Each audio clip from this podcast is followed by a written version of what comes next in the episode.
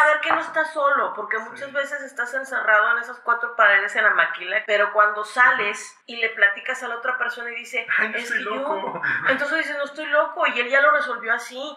O que inclusive unidos podemos llamar la atención y decir, hey, gobierno, no va por ahí. Mira, si tú pones esa regla, nos afectas ya a import-export, afectas a contabilidad y aquí están los números con compras. Industrificados es traído a ti por Industrify, Industrify. la red social para maquiladoras y proveedores industriales. Bienvenidos a este nuevo podcast y hoy es un podcast un poquito inusual. Tenemos a tres invitados, ustedes ya lo conocen. Tenemos a... Julio Quintero. Gabriela Fernández. y Cristian Alvarado.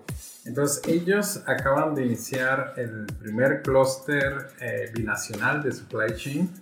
A ver, cuéntenos, ¿cómo es que inició esta idea? Pues yo creo que empezó como una plática informal de los dolores de cabeza que tenemos de repente en, en- en la parte de la maquila y en cómo podríamos este, remediar algunas de esas situaciones, ¿no? Sobre todo uniéndonos toda la parte de la, cana- de la cadena de suministro. Otro punto importante que ya cuando platicamos, eh, Gaby con Cristian, creo que el cumplimiento de esas operaciones, de realmente cómo se realiza, lo que, lo que se hace en la operación logística, obviamente es de un punto A a un punto B traer, traer mercancía, sin embargo, ¿qué pasa en ese, en ese inter? ¿Qué permisos? Toda la parte logística, Sí. logística está, pero la logística en permisos. Em, eh, documentos de importación, de exportación, el transportista, la naviera y sobre todo por todos los cambios actuales que tiene el gobierno mexicano, o sea, sobre las regulaciones hacia importaciones de otros países. Entonces dijimos, bueno, algo se tiene que hacer o tenemos que empujar para facilitarlo. No puede, no puede eh, ser que, que el- que la logística se vea tan afectada cuando es una puerta al mundo para poder hacer negocios en todas partes. Entonces lo que creemos es eh, fortalecerla, ayudar a que crees que capacitar a las personas sobre cómo poder hacerlo más fácil. Entonces nació más que nada como de una necesidad, frustración. Haz de cuenta de todas las quejas. Pasó esto, pasó lo otro, bla, bla, bla. Bueno, ¿qué se puede hacer al respecto? No? O sea, suficiente tenemos con todos los cambios que hay en la regulación y en todos los factores externos que afectan a toda la operación, como para que todavía cuestiones internas entorpezcan todo ese proceso. O sea, como te mencionaba la otra vez, o sea, información que compras podría pasar de import-export para facilitar todo, todo el proceso y demás, ¿no? O sea, o, o que entre los departamentos se comuniquen de una forma efectiva. Ya hay un, un montón de, de clusters. ¿Por qué, ¿Por qué otro más? ¿Qué, ¿Qué es lo que hace diferente a ustedes? Este clúster es la joya de la corona. Lo llamamos así, joya de la corona, porque son, efectivamente existen clusters, pero clusters muy especializados en áreas. Ajá. Médico, aeroespacial, eh, madera, elec- eh, eh, electrónico, eh, y existen clusters también que son enfocados a la parte educativa, pero no a la parte operativa. Entonces, lo que nosotros queremos o pensamos en este clúster es decir, bueno, ya existen clústeres, cámaras y asociaciones. ¿Por qué no hacemos un clúster que lo que haga sea ayudar a unir a todos esos que son proveedores, de la, son parte de la cadena de suministro, para que el proceso de cadena de suministro sea mucho más ágil y mucho más efectivo bajo una supervisión? Eh, y cómo ayudar a, a que todos funcionen. Porque un- una, una maquiladora puede estar afiliada a un clúster eh, eh, médico, pero si también tiene, tiene partes este, textiles, partes de madera y tiene más cosas, de repente lo que sucede es que, que tenemos que em, crear ese vínculo y poder concentrarnos. Le llamamos, bueno, le llamo joya de la corona porque en realidad es para ayudar a todos los demás a potencializar sus talentos y que exista una figura donde podamos eh, eh, desde otra perspectiva ayudar a potencializar lo que cada uno ya es experto y lo que cada uno ya hace, pero desde un punto de unión y de ejecución. Muchas veces eh, la proveeduría tiene una característica especial eh, dentro del proceso. Se limitan a un proveedor y lo que queremos hacer es poner más, ¿no? Entonces creo que esto nos va a dar más apertura porque también queremos hacer vínculos con organismos eh, internacionales, con otros clústeres en otros países, con otras empresas de proveeduría para poder ayudar a los que ya tenemos aquí en México y a los clústeres que ya están, que formen parte de, de esta cadena para poderlos ayudar y fortalecerlos. Y sobre todo también queremos meter mucho la parte del entrenamiento y la participación, porque creo que hay una parte que siempre se les ha olvidado a los demás clúster, que es la parte de compras. Porque normalmente, como te comentaba anteriormente, ves en las reuniones, pues que sea de Imporex, por contabilidad, a todo mundo, pero la parte de compras, que es una parte esencial de esa cadena de suministro, eh, falta mucho eh, en, en, esas eh, sesiones que se tienen y que yo creo que es, es, importante que podamos tener un acercamiento con ellos. ¿no? Julio, tú eres el, el, primer invitado, de hecho, que, que, se vuelve a repetir en el podcast. en, desde el capítulo 22, abril 2020, creo que habíamos hablado desde, desde entonces. tu empresa se dedica a lo que es auditorías, Audico, se llama. Este, Gaby, tú vienes de Import-Export y pues ya escucharon la entrevista también de Cristian, ¿no? que es especialista en, en, compras y estratega. ¿Cómo es que, bueno, teniendo los perfiles que, que tienen, cómo es que se repartieron los, ahora sí que las posiciones dentro del clúster? Pues yo creo que más que eh, repartirnos fue como tratar de ver quién era bueno para qué y de qué manera podíamos eh, eh, llegar a una conjunción para trabajar y fortalecer de una manera más adecuada, ¿no? Entonces dependía de, de las características que teníamos y fue así como pudimos hacer las asignaciones. Este es el, voy a, como un agregado, este es el primer podcast, podcast también que estamos tomando cerveza. Así que si, si escuchan un sonido como... como un choqueteo. un, un, cho, ajá, un, choqueteo es, es por la, la, tarro que está subiendo y bajando a, a, la mesa. Ahora, ¿cuál, ¿cuál es el plan? Esto ya lo platicamos, de hecho, en, en otras entrevistas ¿no? con, con ustedes, pero ¿cuál es el plan para, cuál es el primer milestone para este año? ¿Hay un número, hay una métrica que tengan? La primera métrica que quieran manejar este año? Ok, bueno, estamos trabajando, terminando de armar toda la estructura eh, interna del clúster, ¿no? Esa es una tarea que ya concluimos hace una semana eh, y el siguiente paso que está en nuestra lista es comenzar a promocionar el clúster. Una es para dar a conocer los beneficios. Vamos a, a, a, a definir cuáles van a ser las, los requisitos para poder participar eh, para las maquiladoras, pero lo primero es darlo a conocer de una manera oficial. Salió una nota en el periódico donde pues, se compartió que se creó el primer clúster binacional, pero no lo hemos presentado todavía oficialmente en medios con las características y toda la estructura que va a representar todas las áreas que vamos a cubrir. Ese sería la primera, ¿no? El primer punto. Obviamente estamos considerando con, y, y ya estamos tocando base con algunos organismos para comenzar a crear acuerdos de colaboración. ¿Para qué? Para potencializar precisamente esto, enfocándonos en la maquiladora en el área de compras, que es un punto importante. Ya hemos tocado puertas con muchas maquiladoras donde están muy interesados en, en el clúster, dicen, no hay nada parecido o no conozco a alguien que lo esté haciendo de esa manera donde integras a todos, a toda la cadena de, de suministro eh, y a otros clústeres y otras cámaras y otras aso asociaciones. Entonces, creo que el, el, el, primer paso tenemos por ahí contemplado en septiembre aproximadamente lanzar en medios ya oficialmente lo que es el una rueda de prensa, una plática para con, platicar acerca de lo, que, de lo que es el clúster y cómo está integrado. Invitarlos a, a sumarse, presentarles el plan de trabajo eh, y pues bueno, comenzar con la firma de convenios también y acuerdos con otros organismos, asociaciones importantes que están interesadas en que nos sumemos eh, hay que recordar que ya fuera en el mercado existen muchos eh, organismos que ya trabajan enfocados en la proveeduría, pero, pero enfocados en el proveedor. Y nosotros lo que queremos hacer es enfocado desde el comprador.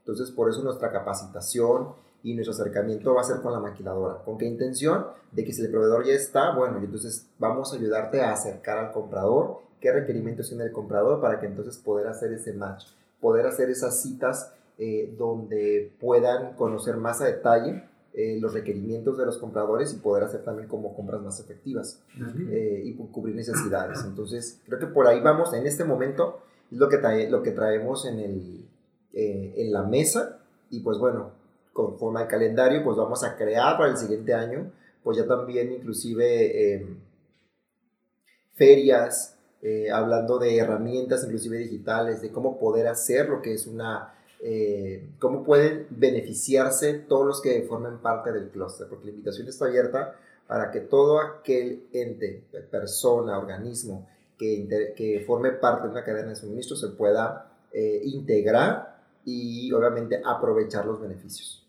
Ok, entonces, por ejemplo, yo como, si fuera una maquinadora, yo como comprador, este, tengo un requerimiento, me vas a traer como 20 proveedores, o tú los vas a filtrar, o qué, cómo es que va a funcionar más o menos la dinámica, o cuál es como que el valor, como agregado que tiene, a diferencia como de otros clusters que, que hacen un poquito similar esa parte, ¿no? que están más enfocados con la parte del vendedor, claro. Bueno, primero se tiene que hacer como un filtreo. Mira, normalmente a mí me ha tocado, a, pe- a pesar de que soy de Import Expo, yo represento al shelter en muchas de las cámaras. Entonces de repente me ha tocado alguna necesidad de alguno de los clientes y la suelto a alguna de las cámaras y se queda ahí en, en la nada. O sea, ya no me responden, ya nadie me dice si hay algún interesado en darme esa proveeduría o me dan un, un- un, eh, cuestionario súper larguísimo de qué es lo que tengo que, ajá, de qué es lo que tengo que llenar y, y, pues la verdad se va como el interés de, o no tienes tiempo, que eso es lo que también les pasa mucho a los compradores que no tienen tiempo.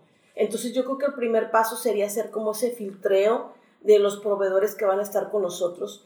También queremos jalar mucho a la industria nacional, porque también ahorita con todos los cambios que hay en los tratados de libre comercio se tiene que integrar más toda la proveeduría nacional. Entonces es otro de los objetivos que traemos, a diferencia de los otros clúster, que nada más se fijan en todo lo que hay local y no están viendo más allá de eh, otras empresas que también puedan cubrir esas necesidades.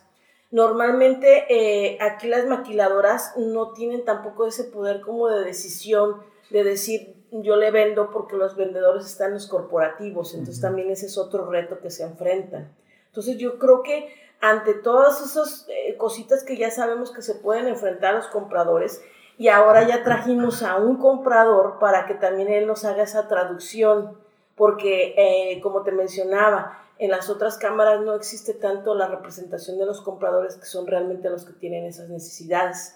Por eso nuestro primer paso es entendernos. claro. El decir, tu comprador, yo gente de logística, a ver, eh, vamos a iniciar con un foro en el que yo te diga qué son, ¿Qué qué es lo son que los mínimos de import-export o el por qué te prohíbo a veces que traigas ciertas cosas o qué tienes que tomar en cuenta para traer ciertas cosas. Y tu comprador, explícame la importancia de todo lo que este, implica el que yo no cruce tu De mercancía. por qué ¿no? lo estás trayendo de allá, de acá. Exactamente, exactamente. O el por qué a lo mejor encontraste una super oferta y a la hora ya que la quieres cruzar yo te digo, híjole, no se puede. Y mira, yo creo que algo esencial para todo esto, y uno de los must, así como que de las leyes de compras, es la planeación y la preparación. Exacto. Entonces, aquí algo muy importante que tenemos que empezar a hacer es trabajo preventivo. Generalmente en compras, el 90% de los requerimientos que te pueden llegar en alguna cámara o cualquier cosa van a ser reacción. Sí. O sea, ¿por qué? Porque mi proveedor normal me falló. Entonces lo que estoy haciendo es reaccionando y voy a tratar de buscar hasta por debajo de las piedras eso que me está faltando. El problema de ese tipo de acciones es que si no está preparado, si no se hizo un trabajo previo con las cámaras y con todos los otros organismos, lo más probable es que no te sirva de nada. Porque te van a encontrar un proveedor en Juchitán que no va a tener certificaciones, no lo vas a poder dar de alta, te va a dar pésimos términos de pago y vas a terminar no pudiendo hacer el negocio. ¿Por qué? Porque en la maquila todo lleva un procedimiento, todo lleva reglas. ¿Este no problema es nuevo? Mm. ¿Este problema es nuevo? No. es un problema uh, No, pero no se conoce, que es lo que te digo, que nunca han Exactamente. escuchado a los compradores. Entonces, le quieres vender a alguien que nunca has escuchado. Exacto, y esa es la cosa, por eso queremos traer a los compradores, porque los compradores son los que tienen los requerimientos. Entonces, de nada me sirve traer un montón de proveedores que no entienden lo que necesita su cliente.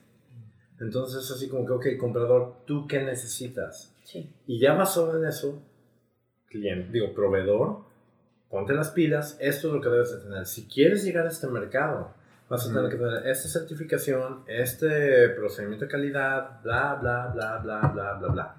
Si no, mi hijo, ni le intentes, o sea, estás perdiendo tu tiempo. Claro. Ok. Entonces, ¿Cu- ¿Cuál es entonces tu experiencia cuando tú haces un- una solicitud de requerimiento a una cámara de comercio o a un directorio no lo industrial? hago. Así de fácil, no lo hago. Sí. ¿Gaby también?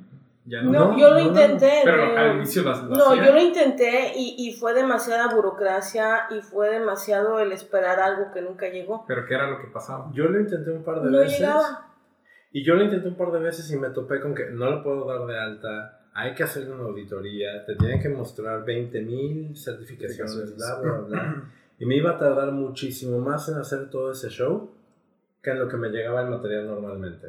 Entonces, te digo, reacción difícilmente te va a funcionar. Entonces, lo que tenemos que hacer es trabajar con todos los compradores, así como que, ok, vamos a hacer esto, pero entonces tú dime tus requerimientos para que estas personas se vayan preparando y si llegas a necesitar algo, cualquiera de ellos tenga la capacidad, o sea, que tengan los requerimientos mínimos que te pide una maquila. Porque prácticamente todas las maquilas te piden lo mismo. Nada más van a variar de una que otra cosilla, ¿no? Dependiendo de la industria. E inclusive sumar esfuerzos, porque también a veces podemos abrir un poquito más la mentalidad del comprador y decirle, ¿por qué no sumamos esfuerzo? Y si Julio es un proveedor, pero no tiene la certificación que tú estás pidiendo, pero ya juntamos seis maquilas que piden esa certificación, pues si a lo mejor es una empresa pequeña o algo, pues vamos apoyando para que pueda obtener esa certificación y Claro. crece a, ese, Ok. a ese proveedor. Y ¿no? Para fíjate que muchas, cumplir. muchas empresas tienen programas de desarrollo de proveedores. Sí. Sí. Muchas. Nada más es cuestión de hablarlo.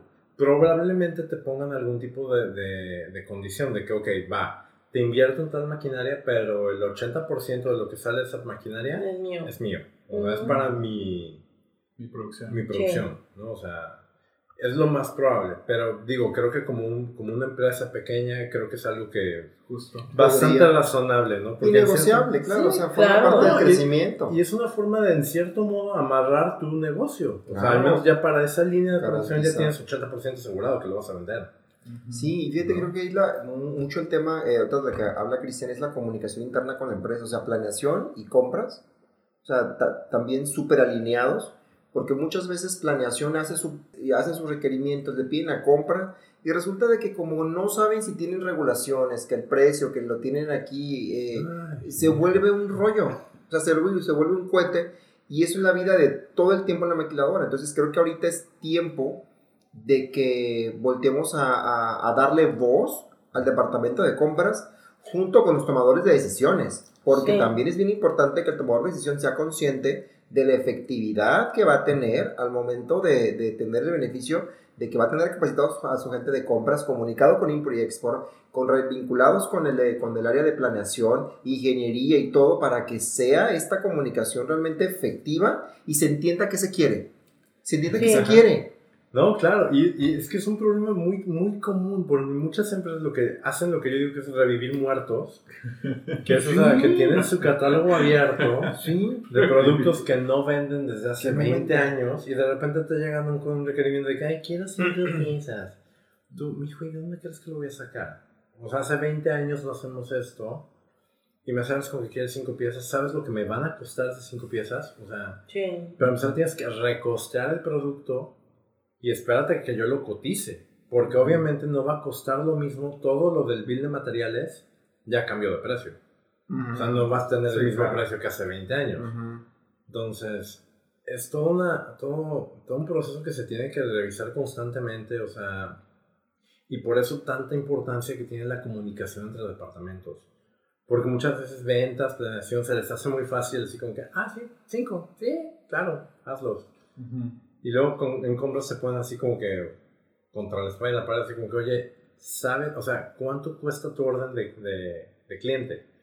A veces la orden de cliente son dos mil dólares y nada más de puro ensambles te vas a gastar 10 mil.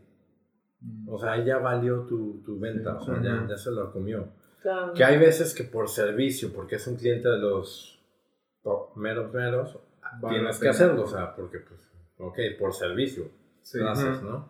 Pero realmente es como ponerle una balanza y someter la discusión con todos los, con todos los departamentos, o sea, Sí, y fíjate que, digo, eh, perdón Gaby, pasa una cosa bien, bien curiosa también porque eso incentiva este incumplimiento, esas cosas tan, falta de comunicación, los famosos cajuelazos. ándale. O sea, Sí. el cruzar mercancía, Ah. cruzar mercancía por una, una, un- una, De una aduana de manera poco ortodoxa, así es. Eh, en la cajuela de tu carro o en un compartimento este, eh, oculto de, de tu carro. ¿Y eso cómo se declara? Pues es que ese es el No se problema. declara. Gaby, No se declara. Yo no sé de esas cosas. no sé qué. No, es una bronca, o sea, es algo que puede meter, la, la verdad, en bronca a, a la, a la empresa, a, to- a toda la empresa. Inclusive puede llevarlos a perder este, certificaciones, programas de, de maquila. O sea, estamos hablando de que el, el fondo de todo esto, o sea, puede traer una, el- puede causar el cierre de la, de, de- de la empresa. Mm, Y es que eso es algo muy importante que, que no toman en cuenta muchas personas, o sea, muchas personas dentro de la empresa de que si la empresa pierde su, Programa de su maquila. programa de maquila, pierde su razón de ser. O sea, no tiene nada que vender. ya no tiene nada que hacer, o sea, porque prácticamente todo su producto es importado temporalmente con la promesa de exportar algo, un producto terminado. Entonces, si le quitan su programa maquila, la empresa ya valió. O sea, al menos esta planta, o sea, la que está aquí, ya, ya fue. Sí, de entrada que tienen que pagar IVA.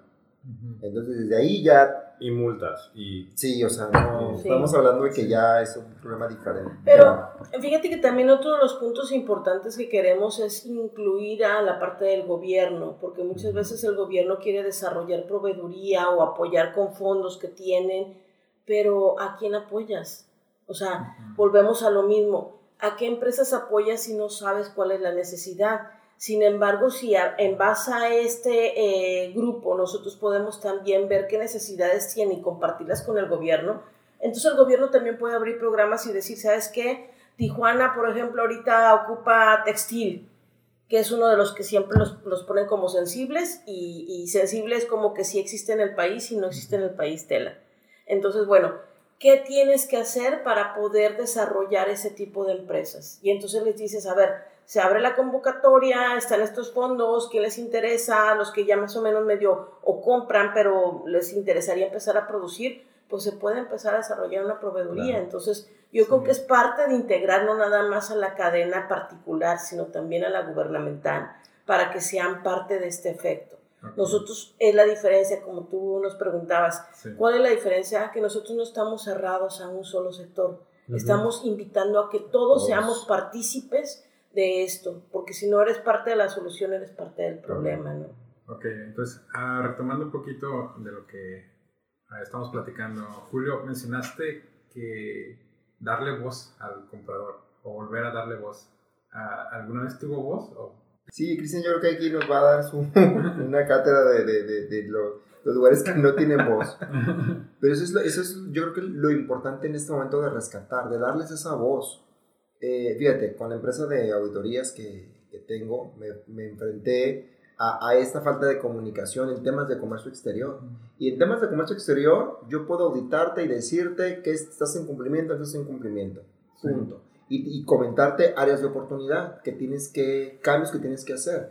Pero esos cambios ya no, ya no dependen de que yo dé una recomendación, depende que la empresa internamente ejecute Ujú. y se capacite internamente con especialistas en la materia para poder hacer esos Sí, cambios. porque tú haces la recomendación, pero hasta Sí, ahí. hago una recomendación, porque mi expertise es decirte, aduanalmente esto es lo que cumples y no cumples. Pero ¿qué detona el problema?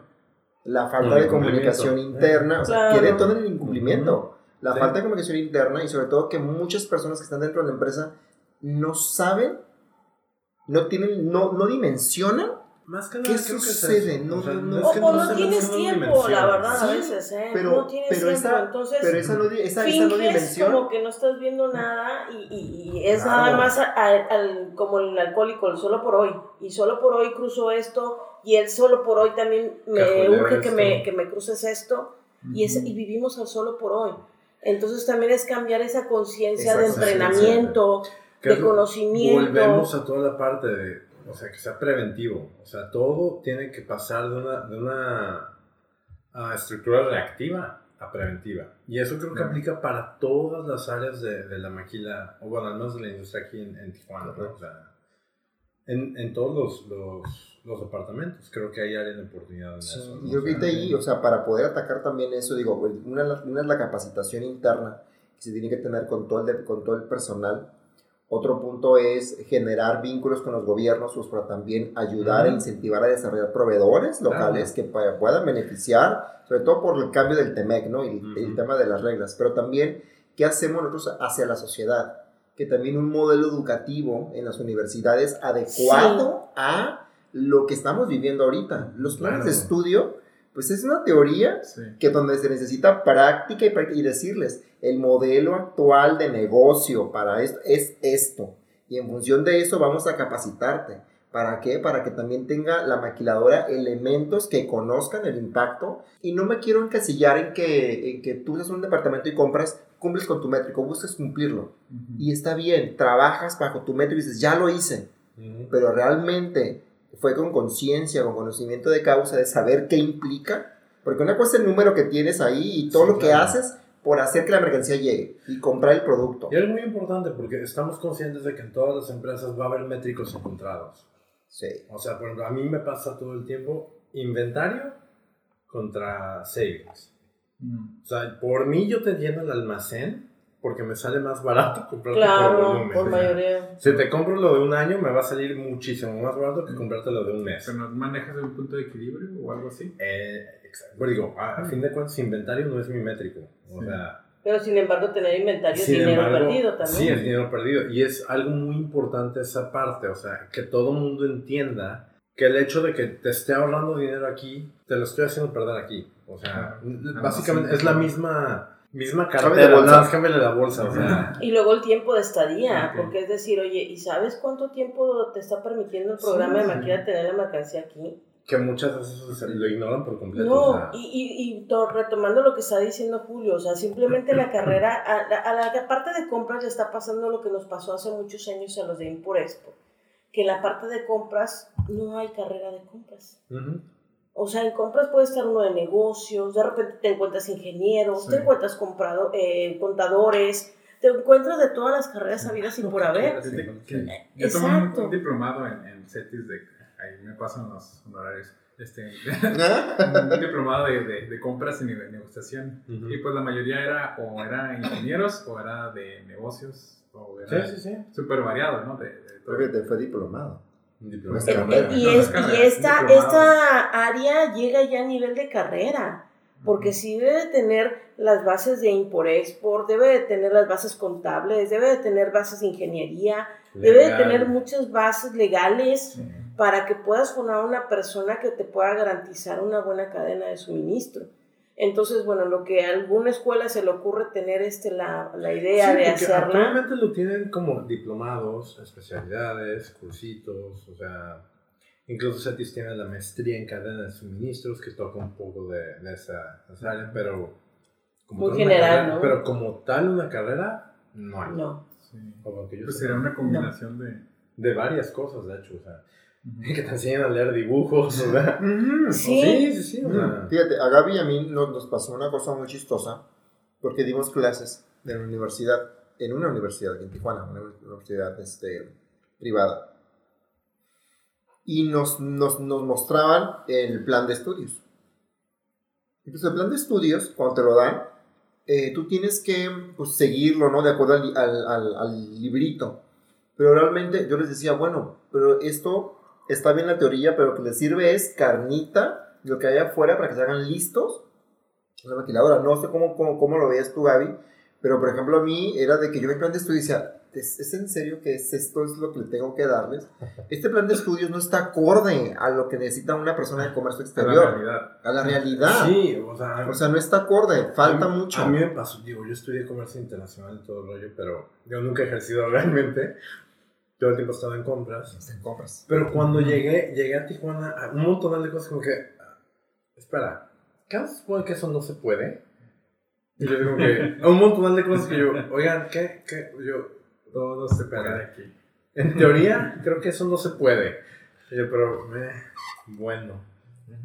Entonces, ahorita de lo que hemos estado hablando, de lo que han estado hablando ustedes, es de proporcionar como vitaminas, ¿no? Entonces, tenemos las, as- aspirinas, que es como lo que te va a quitar el dolor de cabeza hoy, pero lo que ocupamos realmente son vitaminas. Ándale. El ácido fólico. Pero, pero lo que realmente ahora sí que buscamos como las personas normales es pues el, el de ahorita, ¿no? El de ahorita. Sí, el remedio, o sea, o soluciona el Sí. síntoma. Sí, yo creo que la causa raíz, o sea, la conocemos, pero no se ha hecho nada y no ha habido como voluntad de. Porque, como dijo Gaby eh, hace rato, te enfocas en lo que haces y te haces como que no ves y esto porque pues, ya, ya me tengo que ir o ya fue mucho tiempo buscarle algo y ya le logré que la operación este, se, se, se hiciera, que usara la mercancía y ya vámonos, ¿no? Y cumples. Pero realmente esa es la solución cuando de repente, o sea, Cristian nos está platicando, reacción, acción y reacción, con el que ya tienes ese le compras, pero ¿dónde están las demás opciones? Donde puede ser más fácil, Ujú. donde, donde ahí entra un tomador de decisiones, el que le vendes la idea de decir, mira, si hacemos este plan, te va a beneficiar, proyecta números, proyecta esto, proyecta cuánto te va a salir, a- re- te- tenemos relación con gobierno para revisar cómo poder apoyar a estos proveedores, porque ya son cinco o seis empresas que requieren lo mismo. A ver, vamos a centralizarlo, vamos a ver cómo, Exactamente, o cómo, sea, cómo sí. Todo es cuestión de ver qué onda, ¿no? Porque, mira, muchas veces un proveedor local puede salirte más caro, pero te estás ahorrando la importación. O sea, bueno, lo- todos los gastos relacionados. No tanto la Ujú. importación porque generalmente va a ser un, un- un virtual, Ujú. ¿no? Pero aún así no vas a tener que recibirlo en un broker en Estados Unidos y, y todo el, el show de traértelo a Tijuana. Transporte va a ser, por ejemplo, un proveedor local lo más probable es que te lo entregue directamente en tu planta, no tengas que gastar en transporte tú. O sea, hay un montonal de, de- de gastos alrededor de que no estás contemplando. Y es muy importante hacer todo ese análisis. O sea, como que, ok, y estoy minimizando el riesgo, que es, creo que es algo muy, muy importante. Ujú. O sea, estoy minimizando el riesgo de tener un par de línea. ¿Y cuánto te sale un par de línea? Ahí está la cosa, ¿no? Entonces creo que es, que es algo muy importante hacer ese tipo de, de análisis para poder buscar otro tipo de proveeduría y, y- pero hacerlo en serio, o sea, que no se quede nada más en, en buenas intenciones y con que, ah, sí, Ujú. yo te mando un correíto. Y ese correíto, Nunca llega. Sí, No fíjate que yo con mucho del problema que existe eh, puede ser como los seguimientos. ujú, Porque de repente hay ferias, hay eventos, eh, pues va, va, eh, hay este, eh, eh, encuentros de negocios donde de repente está el comprador y el vendedor y hacen como el, el- el match ahí de que se conocen y luego ¿qué- ¿cómo sabemos el seguimiento realmente que se dio? Se dio, o sea, fue Se dio, efectivo, no fue dio. efectivo, cumpliste, no cumpliste, al momento de que ya ves las certificaciones, de que ya quieres hacer un contrato, de que ya quieres amarrar, realmente se dio, no se dio. Está muy padre, tú tienes lo que yo necesito. Pero ¿qué crees? Pues no tienes certificaciones, te falta eso, te falta lo otro, y pues no, no puedo. Se le cae el negocio. Y aparte se abruma, ¿no? Porque se abruma y dices, ¿cómo Sí. le hago? Y luego pasa de, o sea, podría pasar de que de repente le, este, se, se acerca a varias personas y uno les da una información, otros otra, y de repente como que eso genera, genera confusión. Genera confusión. Entonces, yo creo que ahorita es darle certeza, informar realmente lo que se necesita, cómo se tendría que hacer, mostrar el camino y guiarlos en ese proceso. O sea, el acompañamiento del clúster es esencial para, el, para vigilar que efectivamente se haga y que sea efectivo. A ver, te voy a, te voy a dar hasta a certificarte, pero te voy a acompañar de la A a la Z para que lo obtengas. No nada más que lo inicies y te quedes a medias, no, porque puede haber rocas o puede haber milestones que de repente se pueden encontrar en el camino y a ver cómo vamos a ayudarte para Llegar. cumplirla, para poder llegar a la meta. Porque entonces no, es, no sería efectivo nuestro propósito. No sería efectivo. Mira, Porque ahí- lo que queremos es que hacer que suceda. Exacto, de ahí nuestro slogan, make things happen. Exactamente. Que realmente suceda. Sí. Y esto lo transmitirían por medio de cursos, talleres. Sí, o sea, yo creo que está muy enfocado, una, en compartir la, la idea, la estructura general del clúster, trabajar muy de cerca con tomadores de decisiones, primero que nada, eh, hacer, que nos permitan acercarnos a los compradores, porque hay mucha gente que es consciente de la problemática, Entonces ahí es donde creo que podemos tener como ese beneficio de poder este contarlo, de poder eh, comunicar y poder decir, a ver, ¿a ti te interesa? ¿Qué problemática tienes y cómo lo vamos a ir trabajando? para poder hacer que suceda. Y mira, esto que menciona Julio es muy importante también, o sea, no solo tener el apoyo de la gente de compras, que son una parte de la decisión y van todo, todo lo que son las especificaciones y todo el rollo, sino también tener al, tomador de decisión, porque puede que el de compras quiera, pero el, que toma la decisión no quiere, ¿no? Entonces, venderle la idea a los dos. Claro. O sea, porque igual, si se la vendes al, al, que toma la decisión, pero no al que lo va a ejecutar, quedamos en lo mismo. O sea, quedamos igual. Tienen que ser los dos, o sea, y tiene que ser un trabajo en conjunto. Y sabemos que es mucho trabajo lo que sí, es un reto importante para el clúster, es bien importante, es un reto. Pero sabemos que quien sí quiera hacerlo y tenga disposición de, lo vamos a hacer. Sí, la, la, parte interesante a mí que se me hace aquí es como la ejecución, ¿no? Porque digo, suena muy necesario y muy padre. El ejecutarlo creo que va, va a estar este, no, va a ser todo un reto. Pues, pues, fíjate que yo he, hablado con otros compradores. En, digo, en el Center tengo 55 mínimo en, en, los, en las diferentes maquiladoras que tenemos. Y al platicar con ellos todos están emocionados, sobre todo porque, como te digo, eh, los hemos tenido callados durante muchos años. Entonces,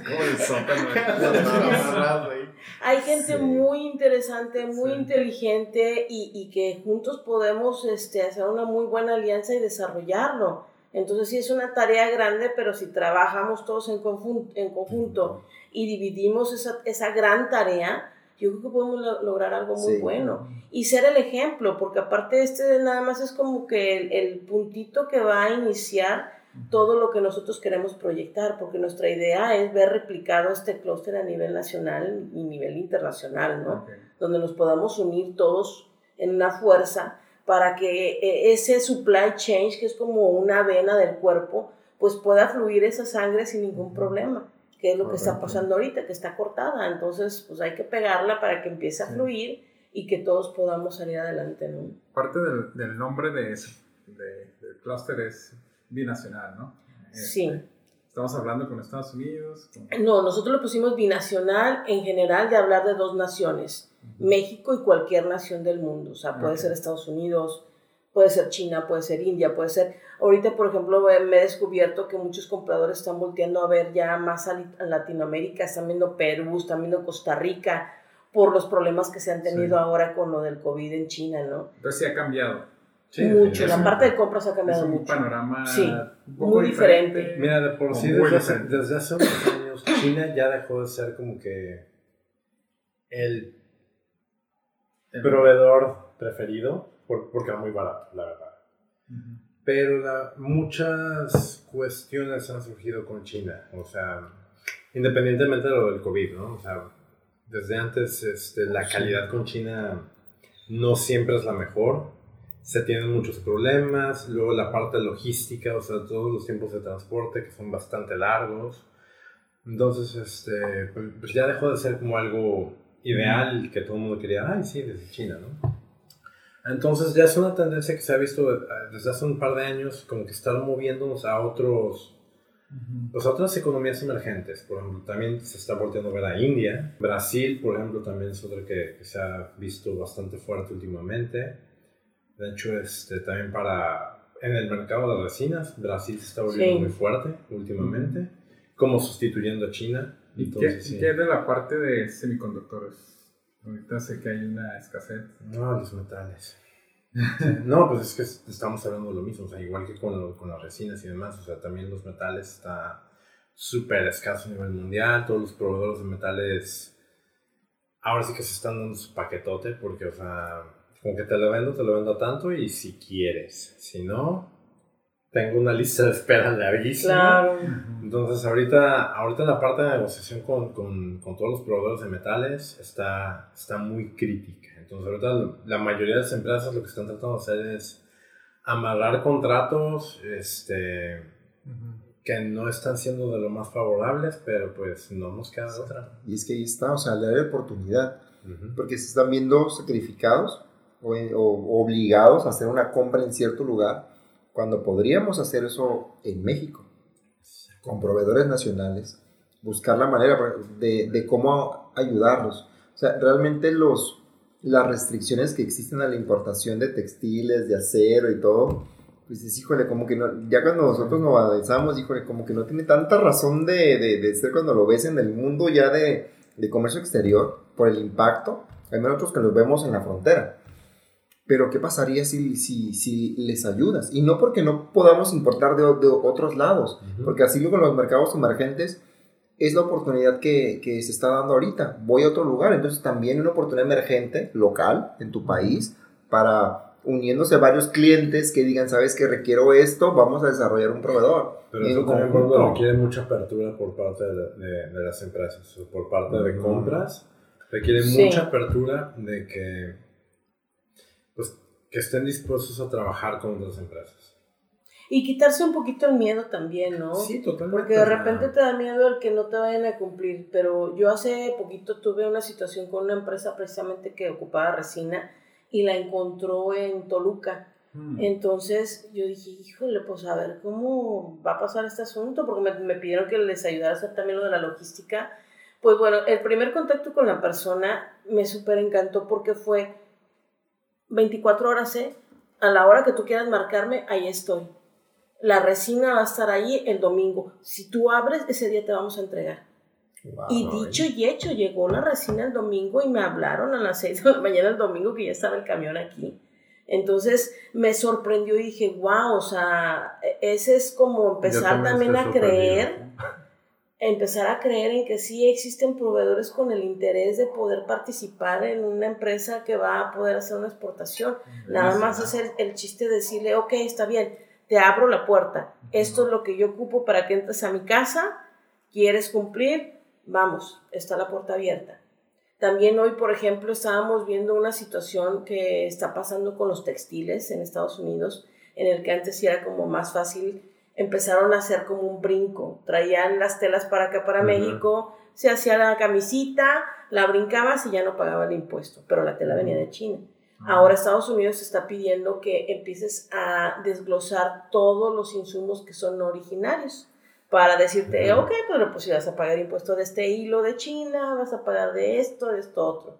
Entonces cuando estábamos viendo la dificultad que es, yo nada más por curiosidad me puse a googlear y puse hilos mexicanos. Bueno, en una sola pantallazo me salió como cinco o seis empresas de hilos mexicanos y al abrir como en dos o tres certificación de no sé qué, una línea de certificaciones.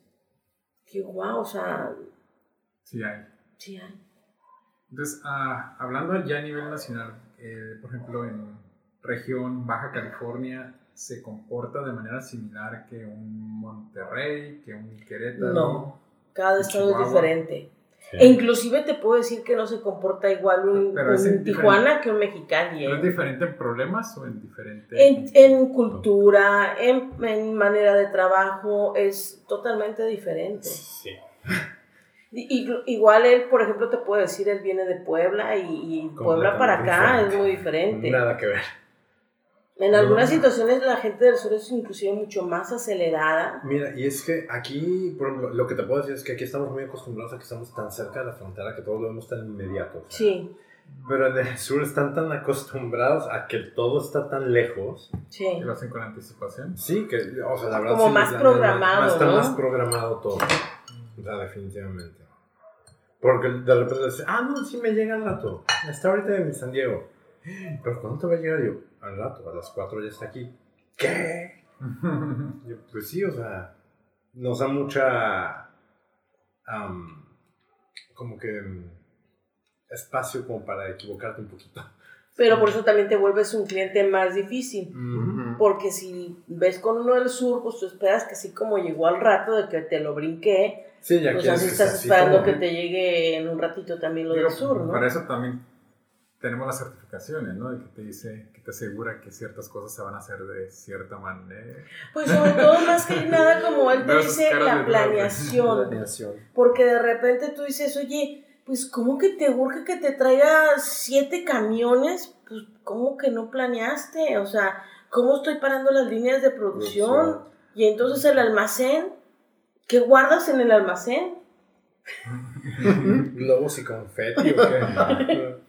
Ujú. Ok, entonces eh, lo que también vamos a, a estar, bus- bueno, ustedes van a estar buscando es como homologar como la manera de, de trabajar entre de empresa a empresa o es un problema que está ahí y Pues yo creo que es el best practice, ¿no? No, ajá, no tanto como, como lograr, simplemente No. o sea, compartir las mejores prácticas. Claro, claro. Digo, porque últimamente yo no te voy a decir, oye, pues hazlo de tal forma, ¿no? Digo, cada quien. Pero sí tratar de darte tips, consejos, Y, y- sí sirve, ¿eh? porque por ejemplo nosotros estamos en varias aso- asociaciones de comercio Ujú. exterior y de repente nos pasa que estás platicando y es que a mí me pasó esto y yo lo resolví así, así, así. Y Julio, ¿cómo lo hiciste? Yo tengo el mismo problema. Ah, pues mira, bien fácil, aquí está. Usa esta tablita y así le vas a hacer y háblale a don Federico y él te va a ayudar a tener más rápido tu programa. Y entonces ya vamos a ver, o la maquinaria, yo es que yo la etiqueto así y así y tengo el control así y nos vamos pasando como esos tips que eso también les hace falta a ellos de empezar a comunicarse, ¿no? Ujú. Y fíjate que, de lo que comenta Gaby, hace muchos años el comercio exterior era ah, igual el departamento de Export, el que estaba en la trailita, al final, afuera de la planta, hasta el fondo y relegado. Comenzó a hacer a haber muchos cambios en comercio exterior y como que voltearon a ver a los departamentos en conjunto con las cámaras, como despacho también, o sea, todo el mundo, oye, necesitan esto, la comunicación inter- interdepartamental, necesitan este coaching, necesitan conocer, necesitan hacer un chorro de cosas. Entonces, eso mismo que ya hay más conciencia, porque todavía Sí. falta, hay más conciencia del comercio exterior, también bajarlo en, en- en- a- a nivel compras, con, igual con tomadores de decisiones para ir como cerrando el círculo. Porque te digo, son diferentes áreas y tal vez de- a- después alguien especialista se va con planeación, con alguien más especialista en cómo poder homologar a lo mejor eh, la comunicación, eh, que son expertos, pero sí eh, lo que es crucial es que se debe de informar, comunicar, capacitar, ser un poquito más, con, o sea, despertar ese nivel de conciencia que a lo mejor está dormido para hacer las cosas de una mejor manera y mejores prácticas. Al final es, yo lo hago de una manera, lo comparto, yo tengo el mismo problema. Algo que ha pasado mucho en comercio exterior es eso. Tengo el mismo problema, ¿cómo le hago? Que tengo cerrado Sí. a mi cabeza que no sé cómo hacerle. Y lo mismo puede suceder en compras, o sea, el hecho de cómo abrir la mente y decir, a ver, esas son alternativas, lo soluciono de esta manera. O le Y, y ayudó menganito. mucho, por ejemplo, cuando en los foros empezaron a incluir la gente de contabilidad, los Sí. contralores, porque de repente no te creían. O sea, la primera parte que tuvimos los de Import Export es que llegamos las primeras generaciones, soy de las primeras generaciones de comercio exterior, y llegaste y te encontrabas en un departamento con que había cinco personas que habían subido de la línea de producción, porque ese hablaba inglés, porque ese era bueno en Excel, y eran los que estaban en Import Export, entonces no tenían nada de base de comercio exterior. Porque como te dice Julio, era, éramos como los UPS o los de, los de DHL nada más, y éramos la casita del- de la orilla. Entonces, a medida que se empezó a crear esa conciencia, después empezamos a batallar porque ya nosotros teníamos la conciencia y le decíamos a nuestros jefes, que por lo general era el contralor, oye, es que me, me ayudas, ocupo hacer esto. No, no, no tengo tiempo para ti. Pero cuando empezaron a llegar las auditorías, cuando empezó a llegar los impactos monetarios, fue cuando voltearon y dijeron, ¡hey! Y nos empezamos Sí, a sí, unir mucho los de, los de eh, import-export con los de contabilidad. Ahora falta hacer esa unión y jalar también a los de compras, jalar a planeación y decir, somos todos una cadena. ¿Cómo podemos hacer que esto funcione mucho mejor? Ay, abrázame. Fíjate que no es que el clúster va a sobrevivir, pero ahorita escuchándolos tan apasionados de los problemas, es una de las cosas principales que es enamorarse de- del problema, ¿no? Este, Sí. Porque- porque hay el solución. problema, pues no. Es que Más que bien de la solución. Más, sí, más que nada de saber que sí hay solución. sí. O sea, y ser parte de la solución ahora Sí. es nuestro Y interés. saber que no estás solo, porque muchas Sí. veces estás encerrado en esas cuatro paredes en la maquila, que sí somos todos los godines de maquila, y que pensamos que somos los únicos que estamos sufriendo eso y que no hay nadie más afuera que pase por lo mismo. Pero cuando sales y le platicas a la otra persona y dice, Ay, no es que loco. yo, entonces dices, no estoy loco, y él ya lo resolvió así. O que inclusive unidos podemos llamar la atención y decir, hey, gobierno, no va por ahí. Mira, si tú pones esa regla, nos afectas ya a import-export, afectas a contabilidad y aquí están los números con compras, porque también ellos son los que llevan los números reales, los de compra, los de venta, los de planeación, son los que traen el real impacto a nivel de todo el país de lo que puede llegar a suceder si el gobierno hace un cambiecito pequeño. Entonces, lo que han estado haciendo ustedes como de manera natural, el, juntarse, el pasarse tips, es algo que ustedes quieren replicar. Replicar a nivel exponencial. Exactamente. Es algo que les ha funcionado y es como... Sí, y con una estrategia, o sea, una planeación de por qué y para qué. Exacto. Sí, hacer networking, o sea, es muy, muy importante el networking y siento que en el área de compras y de import-export es prácticamente inexistente. Inclusive hasta empezar a conocernos, yo creo que ese es el primer paso que queremos hacer, el conocernos, porque también te mencionaba yo en, en la otra entrevista, que muchas veces no sabemos que eh, tu proveedor, que tú traes la ah, mercancía de Los Ángeles, está enfrente de ti. Que a mí me llegó a pasar que estábamos en el mismo parque industrial y yo traigo la mercancía desde China, desde Chino, California. Entonces yo, pero está aquí a la vuelta. Entonces no nos conocemos. También yo creo que ese es un primer paso, saber en qué proveeduría existe aquí, que a lo mejor ya les estás comprando, pero estás pagando un precio de un flete de Los Ángeles, ¿no? Y mira, es, es como, como ceguera de taller lo que pasa, ¿no? O sea, que a veces no te das cuenta.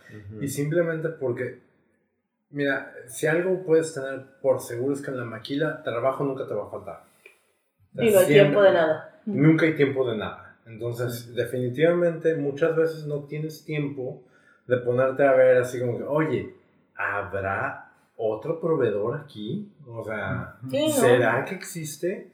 No, no lo piensas. Es como que, ok, estos son los que les compro. Llegas, te sientas, esta es la lista donde le tienes que marcar y esto es lo que tienes que hacer. Y, de ahí no sales.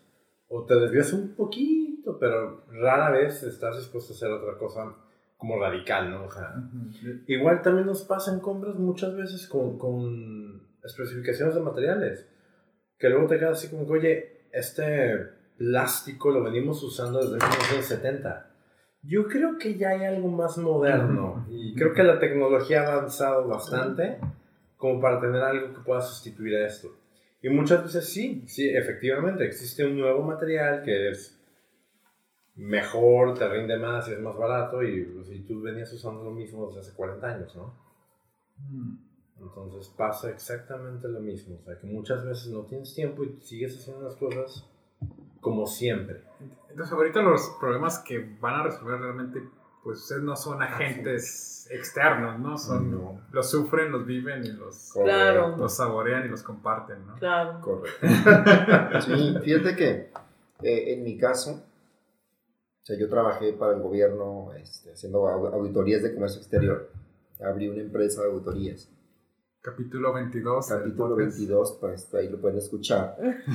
Eh, pero quiero hacer, eh, hago esa referencia porque es bien importante identificar que cuando estás de un lado de la trinchera o tienes una posición, de repente es como que, ay, ¿por qué te sale mal esto? Pues fácil, observas y todo, ¿no? Pero ahora que estoy del otro lado y que también ya este, tengo una empresa, IMEX, con la que solamente pues, trabajamos, vemos operación, eh, te das cuenta como de, del impacto realmente ya operativo, hablando de todos los juegos que se tienen que apagar.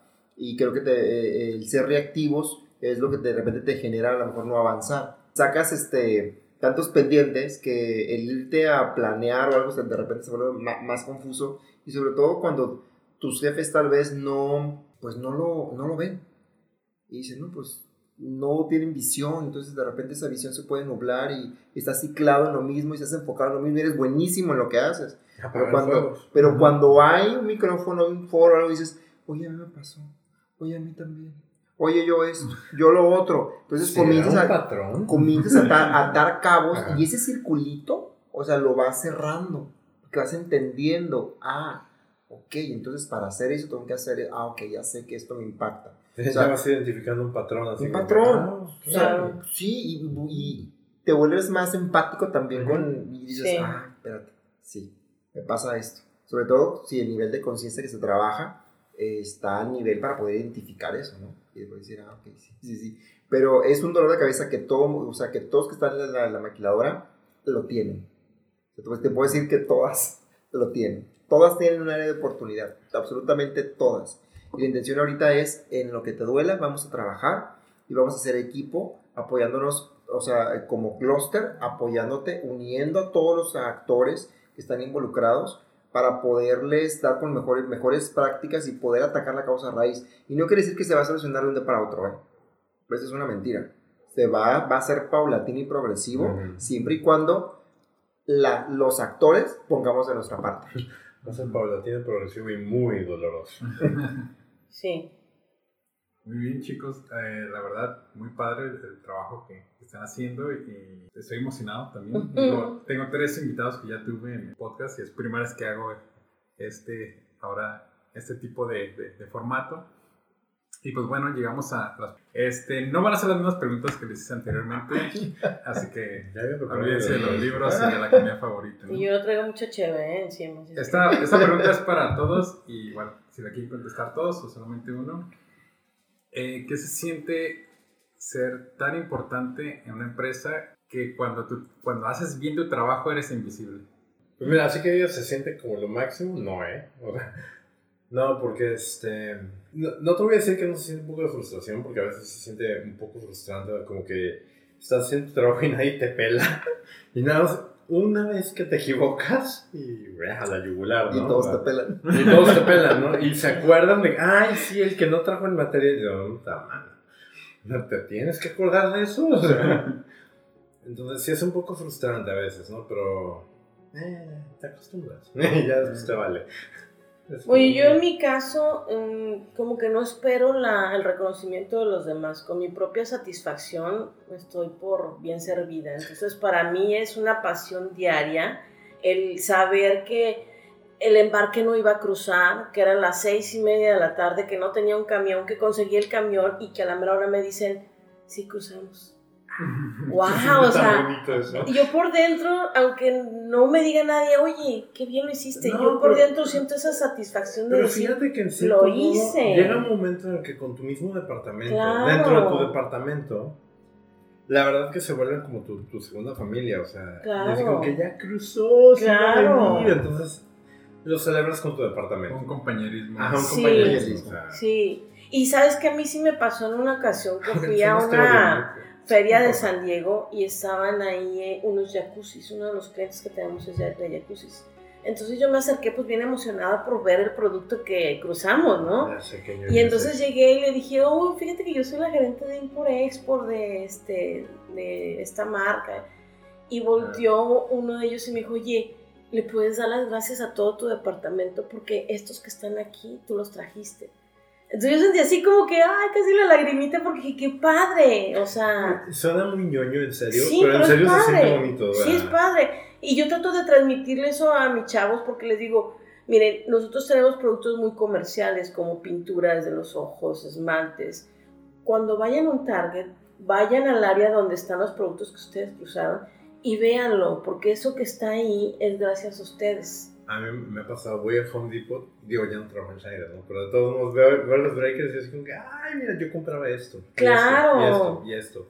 Ajá, entonces yo creo que esa es la satisfacción que nosotros tenemos, más que tu jefe llegue y te dé una Sí, palmadito, sí. es una satisfacción que tú tienes que buscar personal de saber que estás haciendo bien las cosas. ¿no? Sí, y digo, es algo que hacen más de 40 horas a la semana. ¿no? Sí, sí, exacto. En mi caso, son, pueden ser sentimi- sentimientos encontrados. Una felicidad y satisfacción por poder decir lo hice. Y la otra parte, de repente, a lo mejor un poquito como de frustración podría ser. Pero creo que pesa más el decir lo hice y se lo bien. Porque aunque no venga como el reconocimiento de tu satisfacción de que lo hiciste, que no hubo ningún problema y que todo se lo bien, es perfecto. O sea, es mejor porque al final el aprendizaje es de nosotros. Y aún así, aunque le hayamos hecho mal, de todas maneras, si uno tiene la capacidad, el aprendizaje es nuestro. Entonces, de repente ahí sí es, podría decir, satisfacción y felicidad que siento porque hice algo bien y aunque no me lo hayan reconocido, de repente dices, híjole, no me lo reconocieron, pero el reconocimiento no es para que me den la palmadita, es para yo no lo aprender. reconozco. Ujú. Es para yo aprender. Entonces ahí entra como que esa dualidad, pero va más inclinado a la satisfacción y crecimiento personal. ¿Qué es lo que disfrutan haciendo juntos? Yo quiero trabajar y crear.